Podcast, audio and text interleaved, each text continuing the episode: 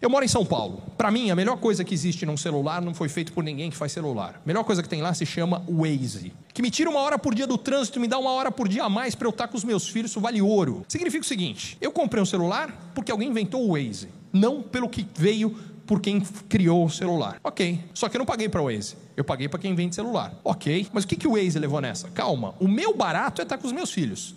Tem um outro cara que comprou o celular porque o barato dele é caçar Pokémon. Muito bem. Só que quando ele comprou o telefone, já comprou o telefone porque ele queria caçar Pokémon, até para ter mais tempo para caçar Pokémon, sabe o que ele faz? Baixa o Waze. Traduzindo. Quando alguém criou o Waze, venderam mais celulares porque alguém criou o Waze. Quando alguém criou o Pokémon Go, venderam mais celulares porque alguém criou o Pokémon Go. E baixaram mais o Waze porque tem mais gente com celular que comprou porque queria caçar Pokémon. Meu ponto é o seguinte: cada vez que alguém dentro do ecossistema cria algo melhor, todo mundo sai ganhando.